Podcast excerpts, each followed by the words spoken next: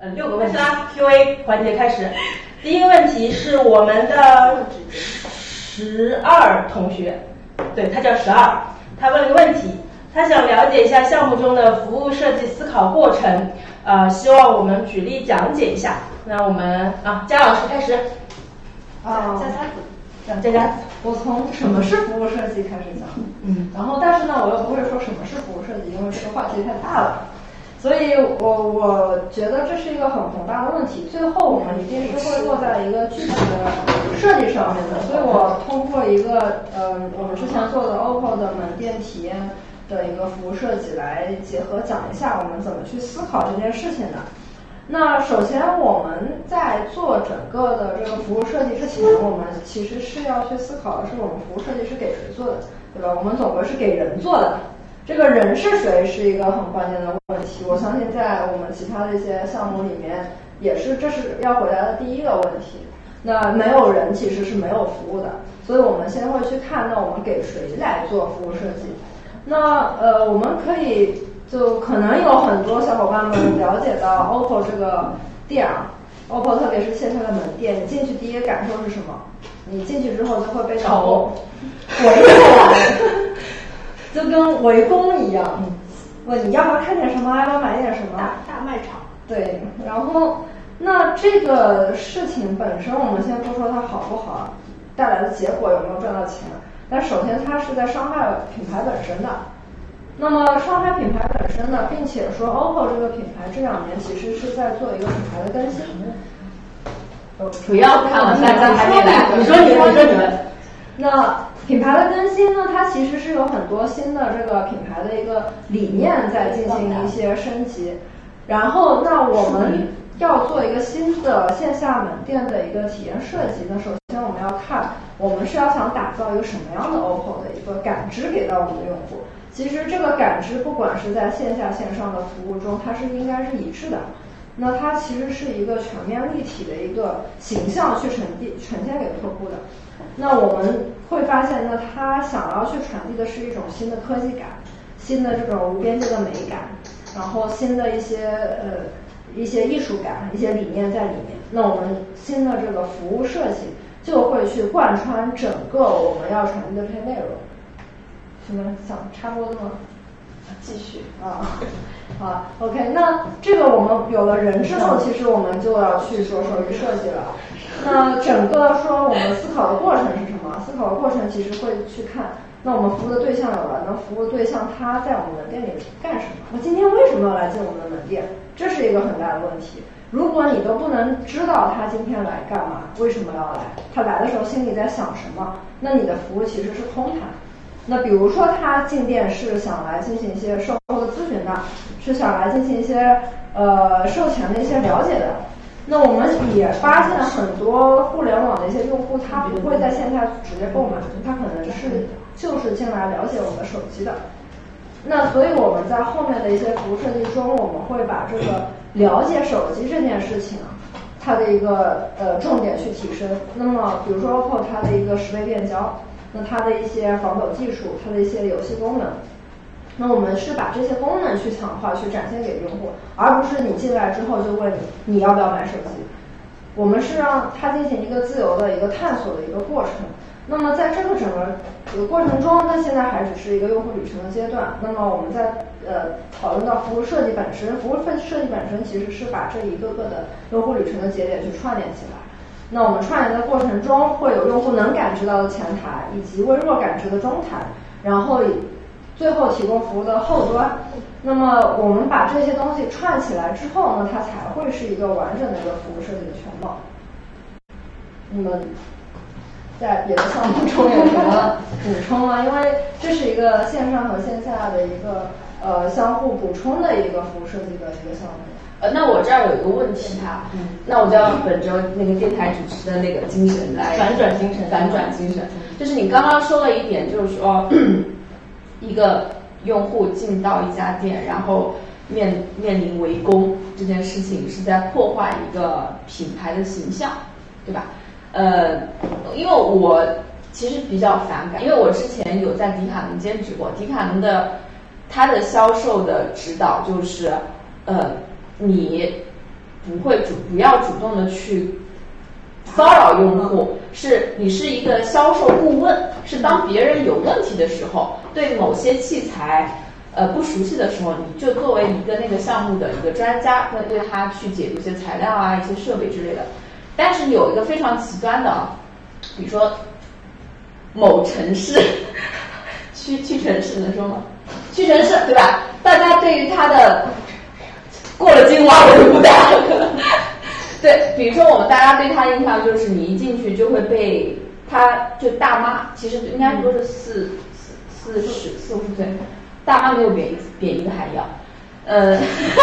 求生欲好强。对，都会被大妈围攻，对吧？但是这并没有破坏屈臣氏，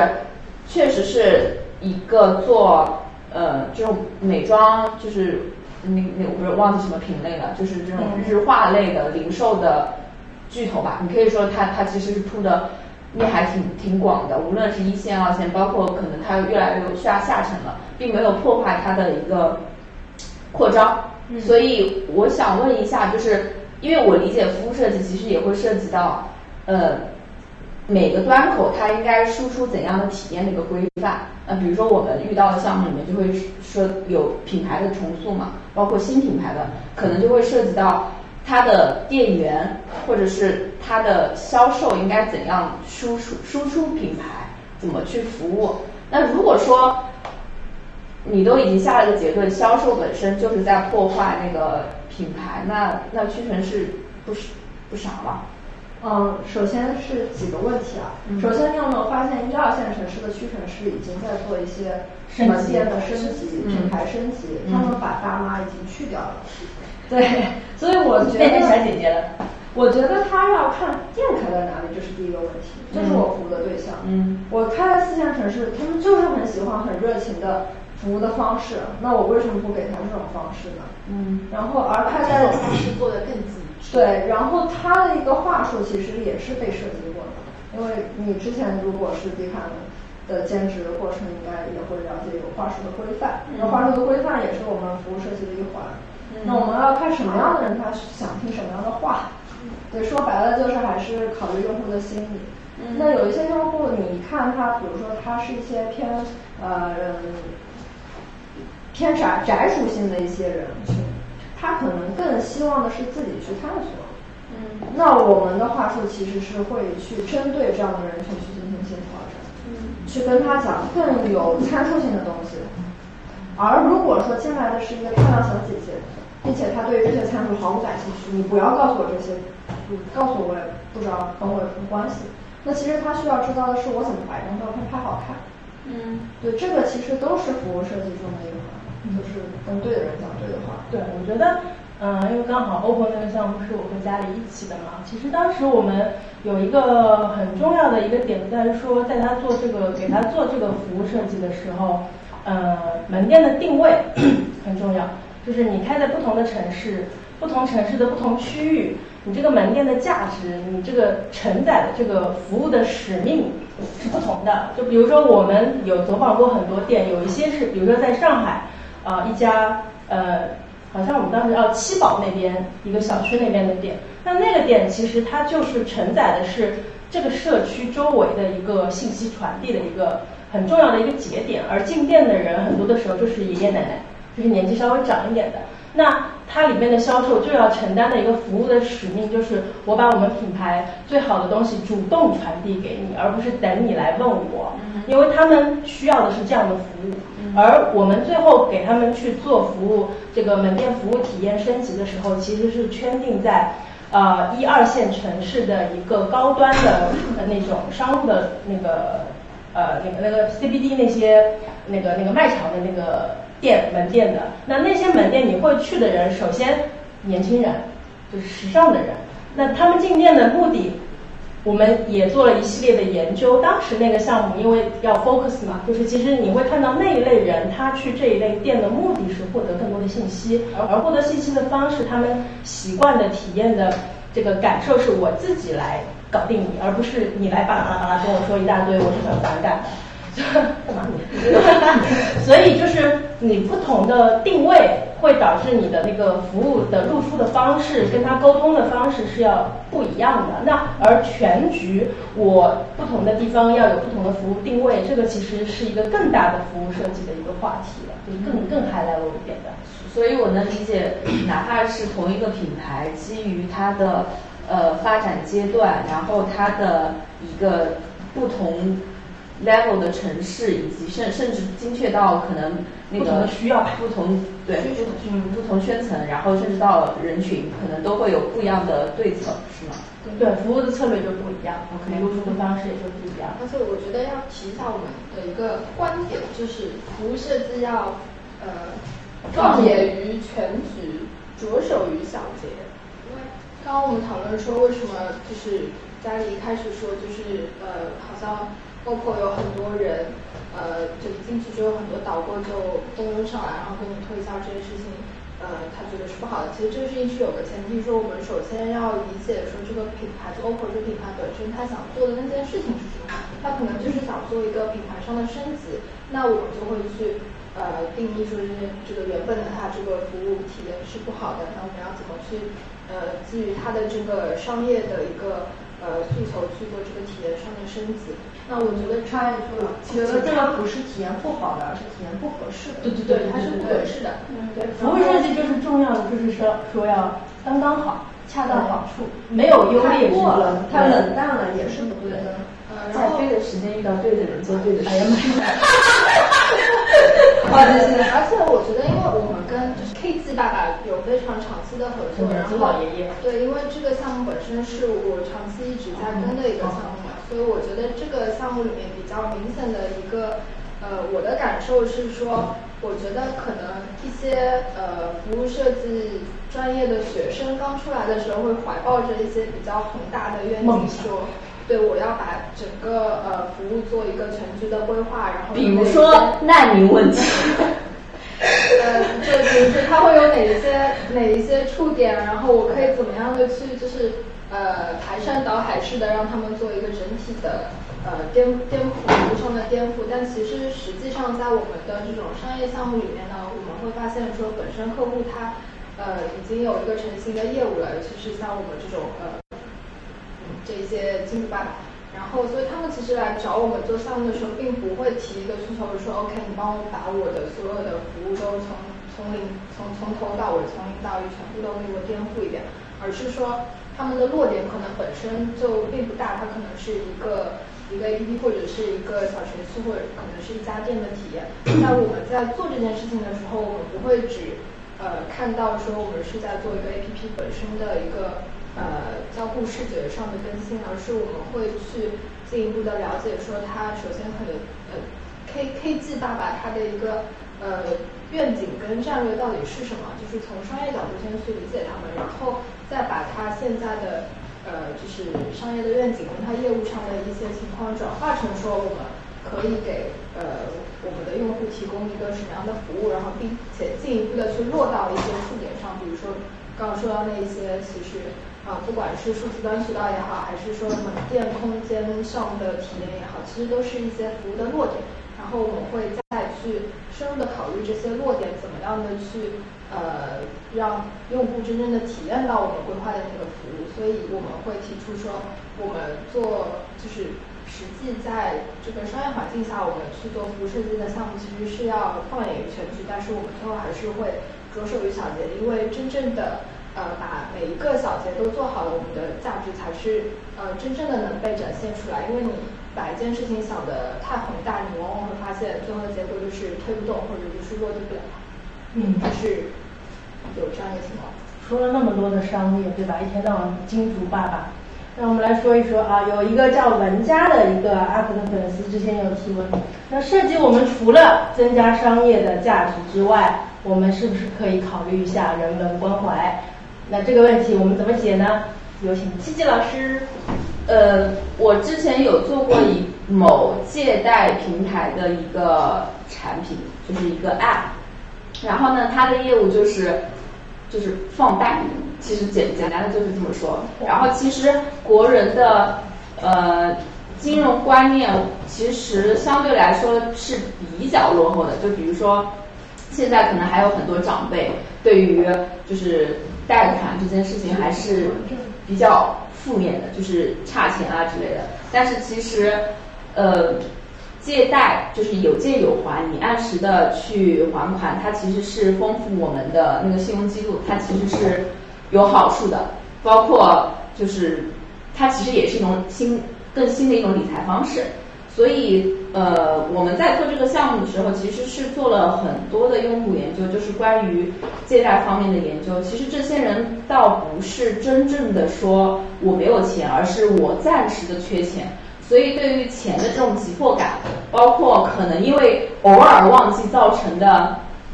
逾期。他们其实并没有很强的恶意，就是说我就是，当然当然有也有人是恶意的，可是大多数人还是抱着我缺这笔钱，但是呃我借借小钱赚大钱，我其实是个很积极的年轻人这种状态。所以我们在一些页面上的设计，其实更多的是想倡导一种更正面的借贷观。举个例子，当你按时还款之后，可能我这件事情不仅仅是。恭喜你还款成功，而是一种呃，您增加了一笔信用投资，就是他，我其实是想让这件事情变得更正向，也想让借贷这这部分的这个压力降呃降低，包括如果说逾逾期的话，其实我觉得也是可以更有节奏的去暗示他去还款，比如说他呃。准备就是在还款之前，我们可能是要提醒他，当天可能我们会做一些事情，他可能逾期一天、逾期三天、逾期一个月，可能我觉得这些事情都是可以有节奏的进行提醒，然后让这件事情变得缓和，而不是你欠我钱，你现在就要还。所以我觉得，呃，我们其实是想在。产品的设计中植入一些更正面的价值，以及去把一些更负面的情绪降到最低。嗯，我这是我做的一个产品，当然我我我觉得还有一个产品做的很好，就是比如说呃，Lululemon 它的北美的官网，就是因为 Lululemon 它 Lululemon 它是一家就是你可以理解成健身，大家都知道，大家都知道。为了防止不知道，就是卖什么健身方面的一些衣服啦，一些装备。然后呢，它的北美官网，等一下打个。北美官网呢，就是它有一个儿童板块，就是给儿童卖它的一些，比如说呃短裤啦、T 恤啦。然后有一类其实就是呃青少年穿的 bra，就是对运动 bra。然后我在浏览它官网的时候，发现了一个细节，就是它所有的这个品类里面都没有正面照，就是没有一个青少年穿着 bra 的正面照。它把所有的正面都换成了一个衣架拎着一个 bra。然后我就很好奇，因为可能我在浏览其他运动品牌的官网的时候，就那个模特就直接展示出来了嘛，就是一个女模特穿了一个 bra，三百六十度在那里展示。我就很好奇，后面查了一下，其实这个是在保护未成年的一个隐私，因为未成年人的那个模特签署跟成年人的签署其实是不一样的。比如说成年人的签署，它其实就是，嗯，比如说身体的暴露的面积，它都是明文规定。但是未成年人因为签署的人可能不是他自己，所以他其实没有一个完全的身体的掌控权在了，所以。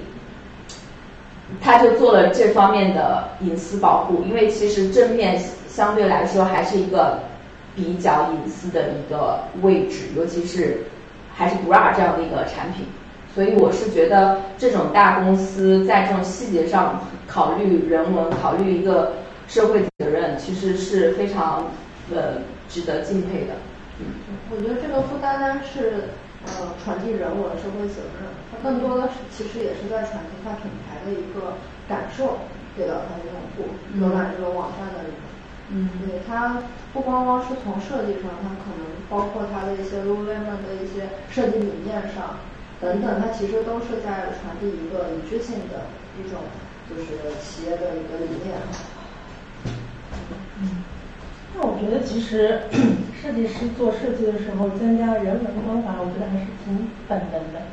其实我觉得我们通常设计师做的时候，能够去考虑的很全，商业价值这件事情反而是比较有挑战的。对，就是我们会本能的会加很多的这种很巧的，就是很很很从人的底层的一些需求，就洞察到人背后想要的那个点去做事。我觉得商业其实也是背后，嗯嗯嗯，就是背后都是人，这个人到底是赚钱的那个人，还是花钱的那个人？其实它是不一样的服务，我觉得。那我们为什么不考虑商业价值？是因为商业价值考虑的是赚钱的人，然后服务的价值在考虑的是花钱的人，所以我们要把花钱的人变成的钱到赚钱的人那儿去。我觉得是这，我觉得是这样，不是说考虑的难，啊是考虑的角度不一样。对，就我们本能的会站在花钱的人的角度去考虑这个问题，因为我们都不是商人的思维。对，从。设计的角度如何让体验更贴合品牌本身？就是这个可能跟家里的那个案例是差不多，就是你是什么样的品牌就说什么样的话。就是呃，星巴克的那个在上海的那个 Roastery 的那家旗舰店吧，烘焙店。然后他在开业之前呢，他和淘宝有个合作，就是你打开淘宝的 AR 镜头，然后去扫描它的呃店内的一些装置。你就可以有一些咖啡文化的一些了解，通过 AR 的一个形态。然后当时我们其实是，嗯，因为其实大家无论是在地铁还是在公共场合，可能都能够看到一些年轻人抱着手机在那儿滑，可能就是头也不看的就在哪儿滑。然后，呃，星巴克这个品牌，他不觉得就是。就是，他觉得数字触点对他来说很重要，但是在店内进行很沉迷的滑动去玩，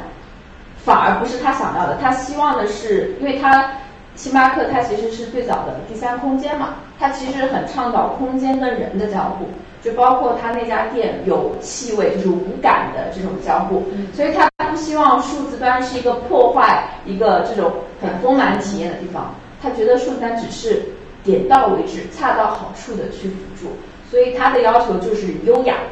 所以，如何设计一个数字端，然后它具有优雅的操作属性，然后不破坏整个体验，然后又能够在短暂的数字接触中找到这个品牌的精髓，我觉得是这个项目的难点吧。所以我们设计的很多环节也都是，呃。在正确的地方进行引导，但是又可以让赶快把它呼唤到线下的真实空间中，所以我觉得也是，反而是说真抓住品牌的精髓，然后把它去植入到你想要的体验中嘛。对，因为这个项目是我们一起做的。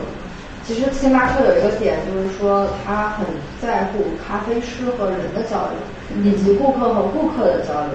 所以我们在就是你当时的那个设计，其实是让用户把手机和线下的产品或者是一些工具进行结合。所以它其实手机只是一个跟我眼睛一样的工具，我是获取信息的。延伸了你的对，延伸了，包括说你设后面设计的那个打卡，因为这个事情是不是一个人能完成的，是由你的朋友能够去帮你拍照完成的，其实也是一种人和人的互动。我觉得这个是一种设计的延续。嗯嗯，对，因为这个项目当时也参与了嘛，然后我觉得其中蛮难能可贵的一点就是，其实很多品牌都会觉得数字端是一个就是有点像是万能利器，然后好像有了数字端就什么事情都能够呃迎刃而解了。我觉得当时这个项目让我比较嗯觉得感动的一个点是说，他们会就是嗯这个客户他是比较正确的去呃。就就比较比较平衡的去认知了，就比较克制的去认知了这个数字端的一个作用，然后呃很好的去利用了它的一个特性，然后呃去应该算是加成了这个这个这个服务这个体验，让让这个店的体验变得更加的呃美好，而不是说可能削弱了什么一些，就是因为数字端存在而削弱了一些东西。我觉得这个是我当时觉得呃这个项目让我印象特别深刻的一个地方。然后刚刚自己说到的那个就是某借贷平台的那个那个，我我觉得这个项目，因为我也是印象蛮深刻。我觉得其实呃，通常大家讲到呃借贷这件事情，通常都是一些比较负面的感受。然后呃，但是其实如果单纯从服务的角度来说，这个就是一个。啊，没什么。这个这个其实借贷本身它并不是一个负面的服务，它其实呃，你换一个角度看，它是在帮助很多人度过一些难关，然后可能就是就是在一些非常紧急的时刻，能够让他们呃不要采用一些很极端的方式去度过一些他们眼前的一些比较棘手的棘棘手的情况。所以我觉得我们当时的一个设计是把这个点很好的融入了进来，然后把这个。呃，属性赋予到了这个产品里面，然后让它真正能够承载起说这个借贷本身这个服务，它其实不是负面的，它其实是一个可以是一个完全很正面、很很有就是呃温暖感觉的这样一个服务。所以我觉得呃，这个是我对这项印象比较深刻的。既然都说到这里了，那继续请康道老师回答。还有一个问题，就是我看到有一位同学问的问题，其实挺好的。就是因为我们前面也在讲挖掘用户的需求嘛，嗯，那他其实在问我们怎么在这个研究的过程中去发掘更深的，其实用户他自己没有讲到的一些需求，用户的需求从来都不会讲到的，对，你先回答一下洞察用户需求来。我觉得这件事情可以类比成一个演员去拍戏怎么去入戏，因为我觉得设计师他他有很他有一个很重要的能力就是共情能力。你只有共情了，你才可以做出让别人认同就共情的产品。嗯，所以你必须得先成为用户，然后你才能为用户做设计。所以我们做借贷也好，包括做星巴克也好，其实是很深的去到那个环境中，或者是去接触到我很穷的，因为我本人可能也会穷过。所以其实很好的能够现在不丑，对阿克的福利很好，可以可以可以来可以来个。所以所以就是你需要建立一个让你能够进进入那个三点水的那个进入那个项目的一个方法。我觉得每个人可能都不一样，嗯，就是有些人就是把自己投射到那个人物里面去。有些人的话是我不懂你，但是我看别人怎么说你，所以就可能会找很多研究报告之类的。嗯，当然，其实研究报告也有它的问题，就是可能都是比较浅的，所以还是要不断的去挖掘嘛。所以，ARK 的研究其实也在用户研究阶那个阶段，其实有有很多种嘛。比如说我们有焦点小组啦，一对一访谈啊，包括也有比如说跟车跟车啊，就我们做一些。呃，那个车机的一些项目可能就会跟车啊，然后入户，有什么项目？跟着一起遛狗。对，这些都是让我们更加能够进入到用户生活的一些方式。但是我我觉得其实还有一个就是，设计师要在日常生活中培养对于人的敏感程度。嗯，就是。很多细节，就是因为你会发现有些人很有趣，是因为明明大家都能看见的东西，但是他能够看到他不一样的地方，或者他的闪光点也好，或者是他能够找到一些让你诶 surprise 的东西。所以我觉得设计师得要先能够会生活，或者是对，要要变成对一个人的情感非常。丰沛和敏感的一个状态，嗯，他做项目才能够更快的去进入状态。嗯，我觉得除了敏感，还有一个是要更多有多元的视角，就是你可能要多结交不同类型的朋友，比如说开发啦、商人啦，对啊，就是你不同的人，他对于同一件事情的解读的角度是完全不一样的。就也许我们其实我们公司很很那个很一样的一个视角，就大家很多人都是设计师，对一个事情的感受。Maybe 大家都差不多的，但是其实你比如说你换一个人，就经常我我跟我们家胖子聊天的时候，他他的视角就是完全是另一个另一个视角的点，就是比如说同样一个件事，我觉得他怎么会这样子？他为什么要说这个话？我会很受伤。然后另一个视角就会觉得，哎，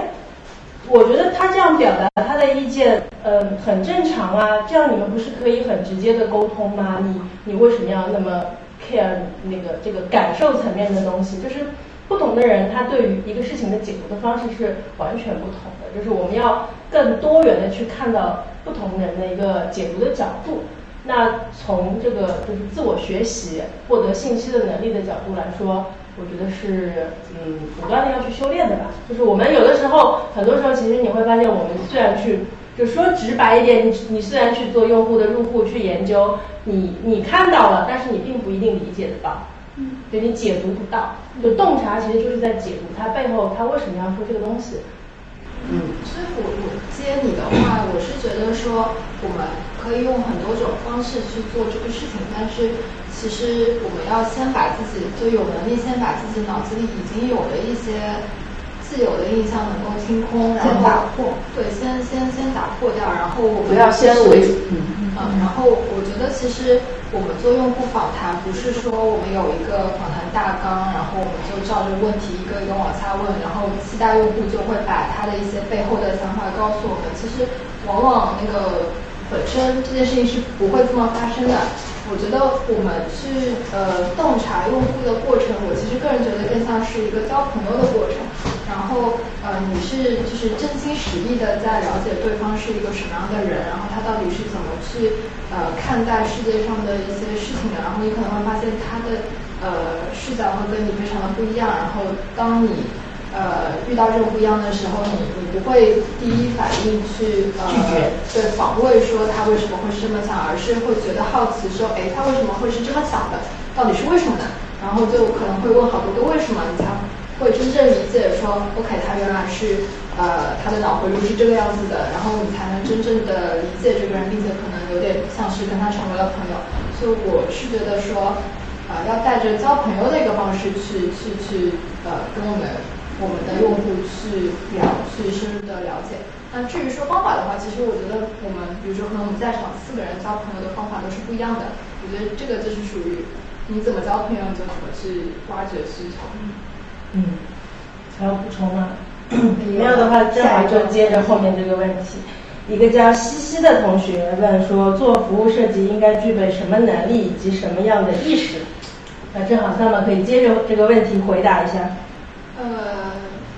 我觉得首先因为是什么服务服务设计应该具备什么能力，什么样的意识？我觉得首先是首先是要有服务意识，就是呃就是怎么说呢？因为其实服务艺术我感觉是有点像是说先把自己放低，然后呃是我能提供给别人什么样的服务，然后这个是一个就是姿态上的问题。所以刚刚也提到说可能呃。在校的那个服务设计会把整件事情拔得特别的高，然后呃，仿佛是上帝视角在看待这件事情。我觉得上帝视角是一方面，可以帮助我们去看到全局，但是其实另一方面是呃，是提供服务这件事情是一个呃，你能够真正的把自己放到一个提供服务者的这样一个角度，然后去思考说我到底能提供什么样的服务给到我的。呃，用户，然后应该怎么样去去去设计这个我提供给他服务的这个体验是什么样子的？所以其实也许有点分裂，但是我觉得其实要能够比较好的转换这两种视角，就是你既在玩狼人杀，又要当一把上帝。啊，真的，啊，是是是，嗯嗯，有有补充吗？嗯。有一个可能更浅一点的吧，我觉得服务设计可能要更强的系统化思维。就是这件事情是因为你举个例子，比如说某公司找我们重新去设计一套它的嗯的服务，比如说 KFC 它它新出的那个叫 K Pro 的店，对吗？不行了，是什么？什么不行了？不不新了啊！你会跟他们这个他们公司的很多身份的人去沟通，销售也好，运营的人也好，开发的人也好，然后可能还有物流，我可能还有更多的一些部门，每个部门考虑的事情都是不一样的。这个其实有点像那个项目经理，像个也像产品经理，就是你要把每个人的需求都能够用一个都就是适合的线串联在一起，让自洽，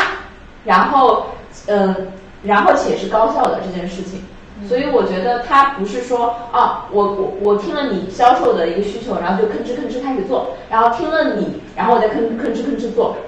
结果它串不了，它串不不连不能串联到一起。所以我觉得它需要有一个就是格局，它需要能够有包容性的把不同的东西串联在一起，这是我理解的。还有左手与小节的，嗯，对啊，我觉得其实，嗯，其实我觉得我好像应该不会做服务设计吧，因为我又不是服务设计专业的。所以所以所以你们觉得服务设计专业是，嗯，因为我们比如说面试的时候会会遇到一些服务设计专业的学生，尤其是从欧洲回来的学生，然后大家都在解决难民问题。虽然一看那个命题，我就觉得自愧不如，因为我还在可能设计什么点餐系统，你已经在跟我说难民了。对，但是，嗯，那我理解就是服务设计，服务设计这个专业是不是你不看好呢？还是啊？对，那你那你为什么觉得你这个东西需要科班，但是科班出来的肯定都不好？我是觉得服务设计的这个思维、这个视角肯定是非常，呃，非常好的，就是它像上帝视角一下，而且非常有使命感。我觉得，特别是那些设计一些去解决一些社会话题的问题，包括比如说有些人他还去解决那些什么社会犯罪率率要降低啊，什么什么的，对吧？那这个这个，我觉得它本身它的使命感啊，这些都非常的好。呃，只不过说我们真的要把这件事情做成，那不是光想到就可以的。就是其实我也是一个很容易犯这个问题的人，就是我经常觉得啊，这个应该就是这样子的，我想完了这个，好像我想完了这个事情就会发生了。但其实整一套的东西要 work，有很多很多小的节点，就是着眼这个小处嘛。你要一个一个点把它做做好了，你才有机会把它串起来。那其实，比如说从我个人而言，我现在的能力其实我也就只能把那个小点做好了。把点餐系统做好。对的，对的，就是你让我真的把整个系统串的非常的完美，这个事情其实我觉得真的很难。而且不会一开始就是完美的，其实也都是有点迭代像是对，就是其实一个一个小的点也都是在迭代，然后嗯，就是很多个点在那里连调，嗯它对才会到一个完美的。但是我觉得唯一有一个有一个点，我觉得是服务设计很重要的一个点，就是它那个全局视野。因为有了这个全局视野，能够保证我做的这个点是对的。嗯，就这个很重要，就是否则会就着这个点而做这个点。就比如说我做点餐机，我是为了做的很它很漂亮吗？是为了做它就是就 KFC 是的一个代表吗？头痛医头，脚痛医脚。对啊，这个如果你是这么个思维做，肯定是做不好的。但是你会看到，原来哦，它的点餐机是它整个数字化的一个部分，那它的 app 和它的点餐机是一个什么样的关系？所以我的点餐机，比如说我的点餐机整个就是沿用 app 里面的整一套的交互语言过来，为了降低消费者的整个的学习成本、点餐成本，让整一个生意的运转才这样才会更流畅、更更更好。那就是你有了这样的视角之后，你才会，比如说做点餐机的时候，你不会说我要做一个 totally 跟 app 不一样的，因为它是点餐机，它的屏幕大，它是处在店里的，所以我要做一个不一样的，这个可能就不太 work 了。嗯还有你刚刚说的全局观，另外一个全局观不单单是说我这个触点布局，我的全局观还得包括说我的店员怎么去配合，我的现在的物料怎么生产才能降低成本。对，这个是服务设计中跟体验设计不太一样的点。对就是说我如果说不去考虑呃用户，包括说我的这个商业后面的布局，我的开发成本。那我能够做出一个非常完美、非常棒的一个点餐机来，嗯我想做成什么花做成什么花。对但这个事情没有办法实现，是因为我的一个一个是用户层面的学习成本高，那么从我本身的企业来讲，我很难去把这件事情推下去。嗯，那这个其实就回到难民问题上来讲吧，就是我们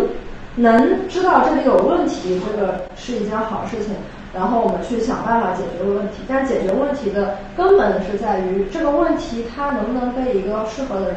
用一些适合的方法去解决。所以我比如说我们点餐系的开发系统，那如果我开发一套系统和两套系统，它的成本本身就不一样。嗯，对，我觉得这个是全局观的一部分。嗯，然后关到一些呃设计以外的东西。那之前刚刚那个问题再补充一句，我这里没有不尊重服务设计专业学生的任何意思。有不服者可来面试沟那个 battle。面试一定会遇到我们的。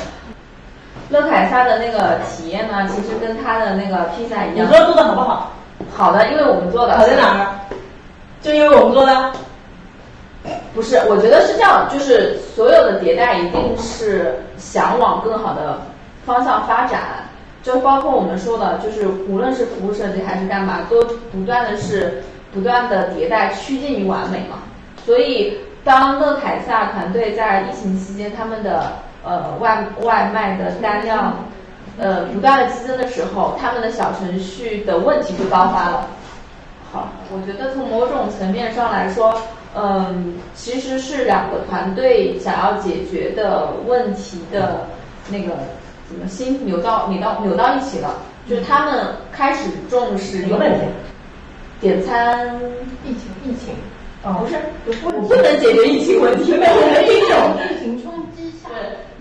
点餐体验可能不是那么的友好，所以希望我们可以通过用户呃站在用户的视角去优化他们的用餐体验。所以我觉得，嗯，我不知道怎么说这个项目。啊，我觉得从某种层面上，就是比如说刚刚我们说了那个，嗯，星巴克，它可能追求的是优雅，那乐凯撒追求的是什么？就是我们也对比了一下，嗯，其他品牌的披萨，就是我希望乐凯撒的点餐是属于乐凯撒的，有。贴着乐凯撒这三个字，而不是仅仅是流程，就是通用流程这件事情。所以我们我觉得这个项目有一部分精力其实是花在属于乐凯撒的点餐是什么点餐。我们想到必胜客，它可能动出的关键词是家庭欢乐，因为他们是欢乐餐厅对吧？达美乐我们想到的可能是。呃，它其实没有一些你能够直观蹦到的词，但是它的点餐体验你可以感觉到品种多，因为有什么薄底的、厚底的，然后各种都有。嗯，大家都说自己好吃，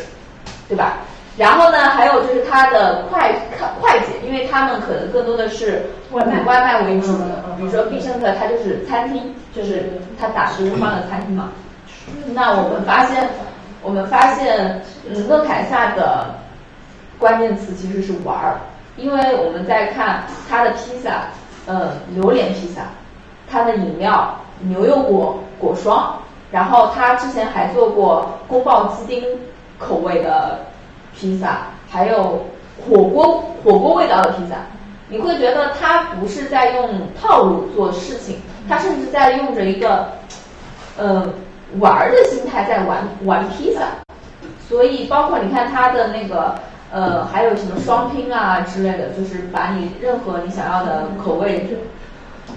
双拼在一起。所以我们觉得它的关键词是玩。所以如果用户在点餐的过程中，他可以感受到我们品牌的差异点，那其实我是觉得我们不仅做到了点餐，还把品牌的差异点植入到了用户心中，其实就是在做一个怎么说呢？就是嗯。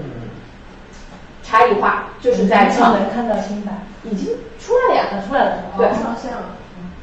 这么快？呃，其实现在还在一直调，因为我们有后续支持的一个环节，所以会基于他们的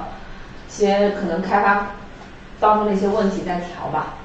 所以呃，我们可能更多的也是希望在点餐的过程中，不仅可以正常的点餐，还可以玩玩着点餐。这我觉得可能是这个项目比较有意思的地方。嗯，苏婷 S U T I N G 的一个朋友提的，服务设计跟现在互联网公司的哪个岗位或者哪个职能块比较相似？相同与不同之处是什么？啊，这个问题我回答一下，因为我是从互联网公司出来的。我觉得呢，我的理解当中，它会和产品经理或者说 CEO 比较像。就是低段位的话，就是跟产品经理拿着这个如果再高段一点的嘛，就跟 CEO 比较像了。因为呢，服务设计它除了要去设计呃用户端的一些东西之外，我觉得更多的你要考虑整一个系统，呃中台、后台全部的一些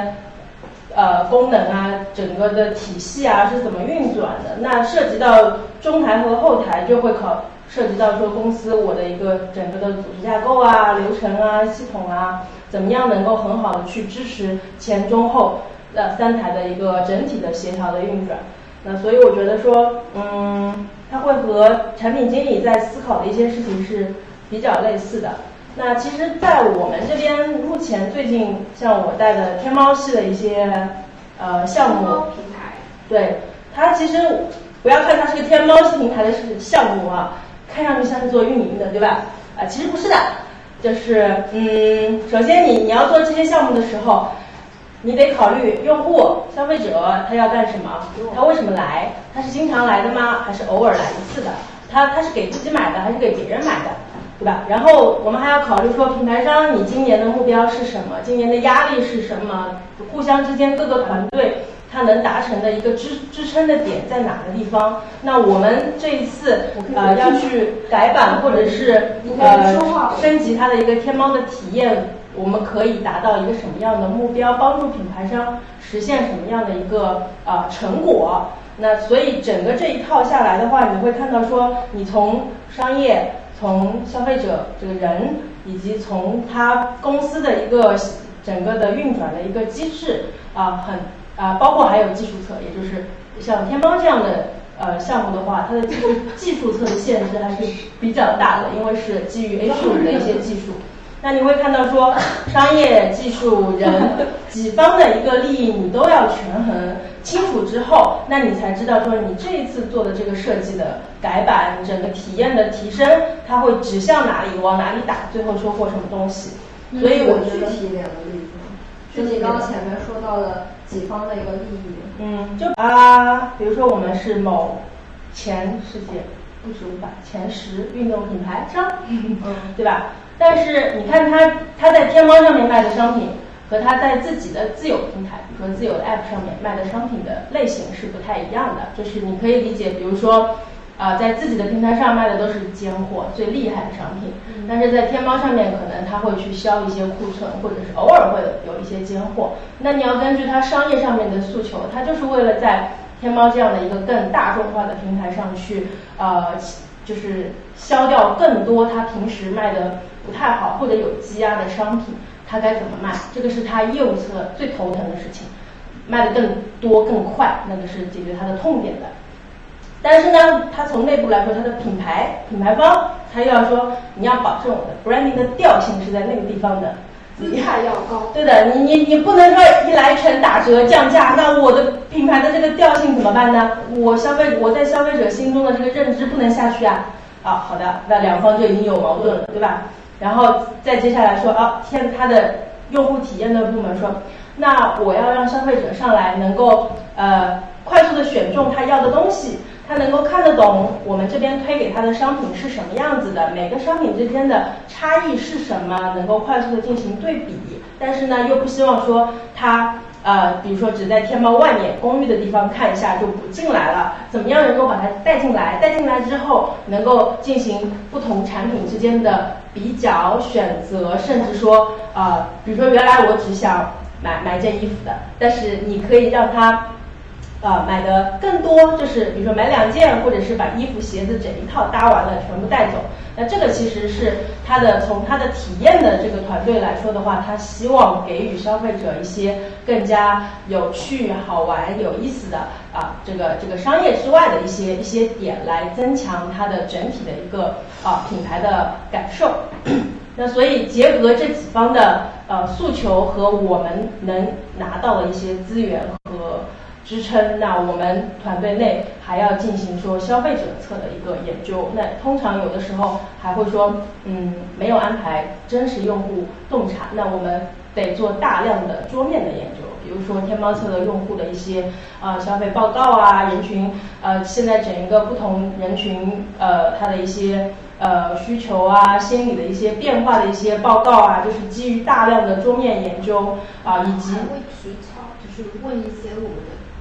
周边认识的人。啊，那肯定会啦，对，这个是呃快速的去获取信息和验证嘛。然后还有是基于他们呃已经，因为他们也是一个已经在线上跑的一个店铺嘛，那店铺内目前的一个呃人员的一个数据的一个表现，就是比如说哪些人会进店，那我们会拿到这些数据，以及说他目前在店内的一个呃点击的一个表现、消费偏好、呃产品类型的一个喜好程度，那我们会也会基于这个数据的输入。几方的呃捏合之后啊，然后才能去定出说我们最后这一次可以打中什么点。所以，所以我觉得其实本身，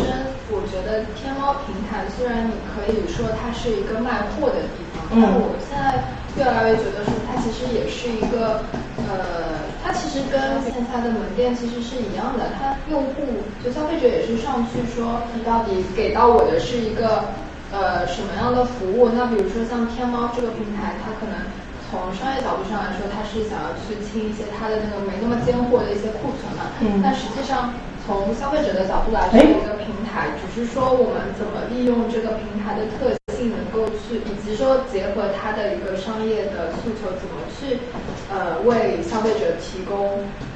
合适的服务，所以我觉得本身我们也不是单纯的说只是在天猫平台上考虑怎么去卖货，其实还是带着一个服务思维，说在这种呃各种资源的情况下，我们怎么样去平衡各方的需求，去说用户到底是在这个平台上提供了什么样的服务和什么样的体验，嗯，就是这么一回事。对，其实你真的去思考说我要在这个平台上怎么卖货这件事情，其实是蛮难蛮难行得通的。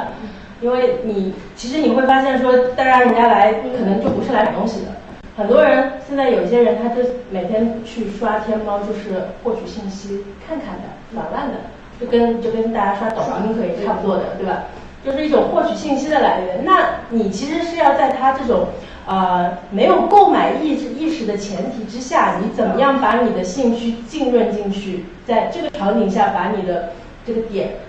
那个渗透进去。埋下一些种草啊，埋下一些种子，这样他在日后做选择的时候，就 maybe 可能会想到。其实我一直不懂为什么要分电商这个分类，电商设计这个分类，我觉得这就是一样的嘛。对对啊对啊对啊对啊。对，就是为什么电商设计要被单独拎出来？我觉得毫无道理啊。其实我们都是服务于同样的一群人，同样的一些人性。对。而且而且考虑的一样的难做，对 对，而且考虑的问题是一样的，就是场景是什么，需求是什么，对吧？目标是什么？为什么今天来打开我的这个详情页？为什么进到我店里？他想看什么？对，就是做电商还好，做小程序也好，一样，甚至你做个游戏也好，是一样的。对的，而且有的时候还更难。好，那就这样吧，那我们这个直播就这样。如果你喜欢我们的节目，可以在网易云音乐、喜马拉雅、荔枝、蜻蜓 FM 或者 Podcast 平台搜索 “UP 船员电台”订阅收听。如果你想要了解更多，可以在微信公众号搜索 “UP 创新咨询”，关注我们。本期节目就到这里，我们下期再见。